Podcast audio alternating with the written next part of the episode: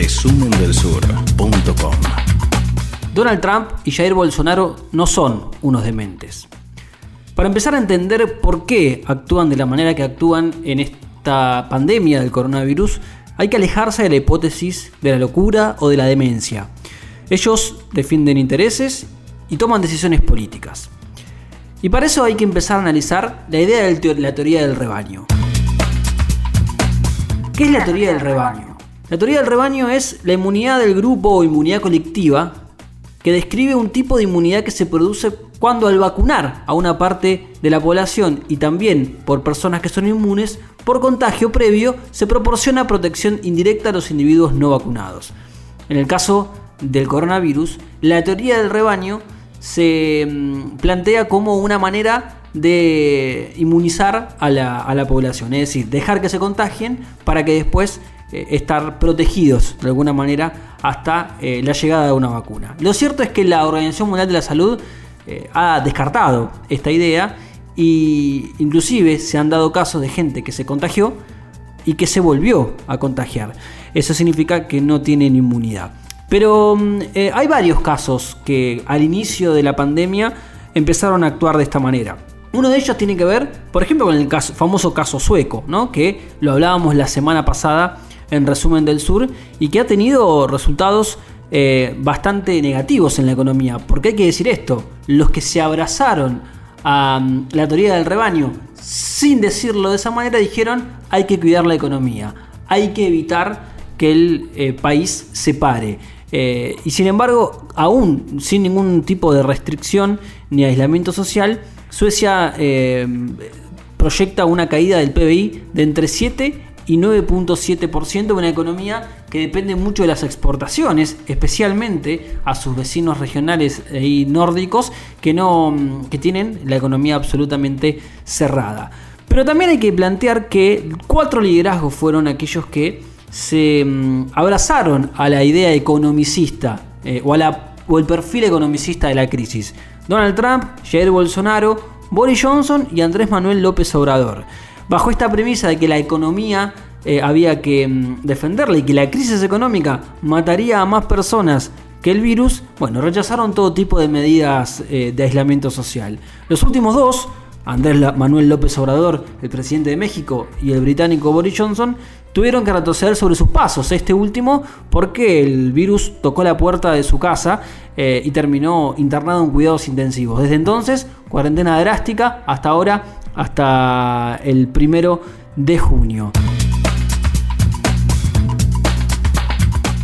¿Qué pasa con Trump y con Bolsonaro? Eh, ya que mm, eh, insisten en priorizar la economía y se encuentran en una disputa frontal con los gobernadores de los estados que optaron por no seguir sus directivas ante el aumento de la curva de contagios y de muertos. Como decíamos al principio, para tratar de entender esos comportamientos tenemos que alejarnos de la idea de eh, que son unos dementes que gobiernan países importantes. Más allá del histrionismo de sus declaraciones y las actitudes de provocación constante que constituye el perfil de liderazgo de ambos, indefectiblemente hay algo más.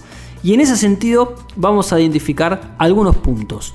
Por ejemplo, elecciones, motivos electorales. Trump contaba con la buena salud de la economía y la caída de y las cifras récord de desempleo como uno de sus caballitos de batalla para las elecciones de noviembre. la pandemia dio vuelta a todo y ahora el FMI proyecta una caída de 5.3% y la desocupación pasó de 3.3% en febrero a 20.5% en abril. Eh, una cifra récord eh, y no se veía desde eh, la crisis del 30.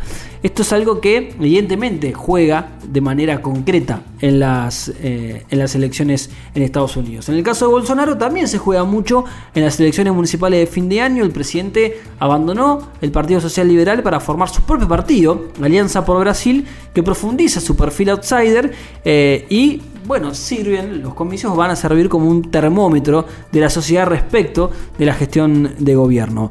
Bueno, el jefe puso, el jefe de Estado puso las fichas todas en la reactivación económica y lejos de los dos puntos de crecimiento que se esperaban para este año, las estimaciones indican que caerá de 4 a 5 o más eh, puntos del Producto Bruto Interno. 40 millones de personas se quedarán sin trabajo como parte, como consecuencia directa de esta, de esta crisis que, según la CEPAL, va a tener 11 millones de desocupados más y 30 millones de pobres adicionales. Eh, ante este panorama, Trump y Bolsonaro tienen que cambiar su estrategia. Ahora, ¿esto significa que están de retirada? De ninguna manera. Ambos mantienen su base de apoyo. 30% más o menos en el, caso de Bolsonaro, un poco más eh, y cerca del 50% eh, Donald Trump. Ahora sí, lo que necesitan los dos es, bueno, ir construyendo esa narrativa que los ponga en competencia. El segundo punto, la construcción del enemigo externo. Eh, es la narrativa anti-China, esta idea de culpar a China de propagar el virus y identificar directamente a eh, Joe Biden, el candidato demócrata, con China. Es decir, es el candidato de los chinos. Por su parte, Bolsonaro habla de eh, que los adversarios, los gobernadores, están condenando al pueblo a la miseria eh, y lo van a llevar, llevar a vivir en condiciones similares a las de Venezuela. En ambos casos también los destinatarios son los medios de comunicación. Trump y Bolsonaro sobreactúan la victimización y ponen a los medios como adversarios políticos con el objetivo de mantener juntamente esa base electoral. Eh, y el tercer punto es compromisos económicos. Ambos tienen compromisos económicos y estos son decisiones políticas a la hora de pensar un aislamiento social más flexible. En el caso de Estados Unidos, un ejemplo, Elon Musk, el eh, principal figura de Tesla, que amenazó con trasladar la empresa de California eh, a Texas o Nevada después de que las autoridades sanitarias del condado le impidieran una parcial reapertura al actuar de modo contrario al gobernador, al presidente y a la libertad constitucional y al sentido común. Así lo argumentó. Mientras tanto, los empresarios también apoyan a Bolsonaro. Lo apoyaron el jueves de la semana pasada cuando lo acompañaron en un pedido a la Corte Suprema para retirar eh, el apoyo que avala a los gobernadores en sus medidas de aislamiento. Algunos de los empresarios que estuvieron eh, presentes en esa reunión, José Ricardo Roris Coelho de la Asociación Brasileira de la Industria del Plástico, Fernando Valente Pimentel de la Industria Textil, eh, gente de la Industria de Máquinas y Equipamiento, gente del Sindicato Nacional de Industria del Cemento, gente de la Industria Farmacéutica de Investigación, gente de la Industria del Cansado. Bueno, eh, importantísimos empresarios que acompañan la idea de Bolsonaro de que Brasil tiene que seguir. Em, en los dos casos están defendiendo la teoría del rebaño sin decirlo, a cuentagotas lo plantean. Trump cuando reconoce en una entrevista con Fox News que hay, eh, tiene que abrirse la economía aún a riesgo de que haya más muertos. Y Bolsonaro cuando dijo con la CNN de Brasil que hay un consenso de que entre un 60 y un 70% se van a enfermar. Eh, por eso decimos que Bolsonaro y Trump no son dementes ni locos, sino que defienden intereses tienen motivaciones muy concretas y decidieron arriesgar su pellejo y el de la sociedad en una de las mayores crisis de la historia. Guerra comercial, cambio climático, desarrollo sustentable, todos los temas de la agenda global en resumen del sur. De 11 a 13 por 0223. Radio